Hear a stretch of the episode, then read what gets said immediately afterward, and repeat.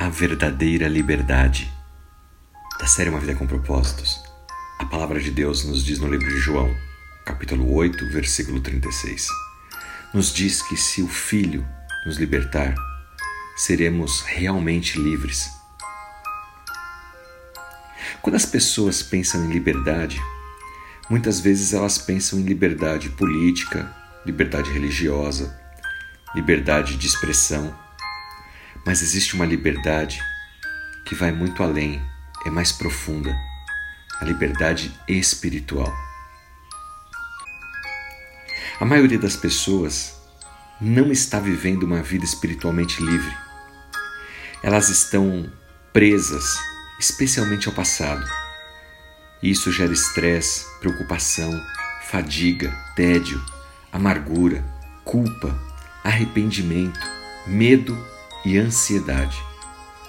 Elas podem viver num país livre, mas não são espiritualmente livres. Jesus disse no livro de João, capítulo 8, versículo 33. Jesus disse no livro de João, capítulo 8, versículo 36. Se o Filho vos libertar, verdadeiramente sereis livres. Jesus estava falando de si mesmo aqui. Ele estava dizendo: se eu libertar você, você será muito livre. Isso é o que nós podemos chamar de liberdade verdadeira, genuína, autêntica. É o tipo de liberdade que Jesus nos dá quando entregamos a nossa vida a Ele. A primeira grande verdade sobre a liberdade é viver com uma consciência limpa. É o que acontece quando Deus perdoa todos os seus pecados, limpa toda a sua culpa é como se ele pegasse uma grande borracha e apagasse tudo aquilo que você fez de errado e garantir que também vai apagar aquilo que porventura você vier a cometer.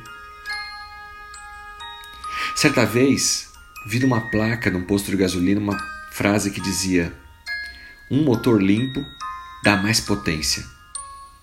Isso é verdade. Realmente, um motor limpo gera condições melhores para o carro. O mesmo vale para a nossa vida. Uma consciência limpa também faz com que a nossa mente funcione melhor, logo o nosso corpo trabalhe melhor. A culpa é uma das emoções mais destrutivas que existe. Isso vai sobrecarregando a pessoa, pesando. E essa é a razão pela qual tantas pessoas estão desgastadas, como se estivessem carregando um saco de culpas nos ombros. Mas a Bíblia diz que Deus comprou a liberdade e perdoou os nossos pecados. Depois você confere no livro de Colossenses, capítulo 1, versículo 14. Foi Jesus que comprou essa liberdade, pagando com a sua própria vida. A sua morte não foi para tornar você apenas um religioso, mas para libertá-lo.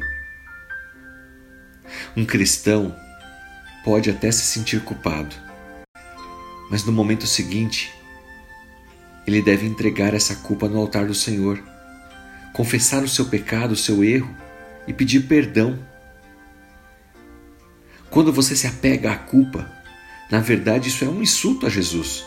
É como dizer: Jesus, a sua morte, o seu sacrifício não foi suficiente.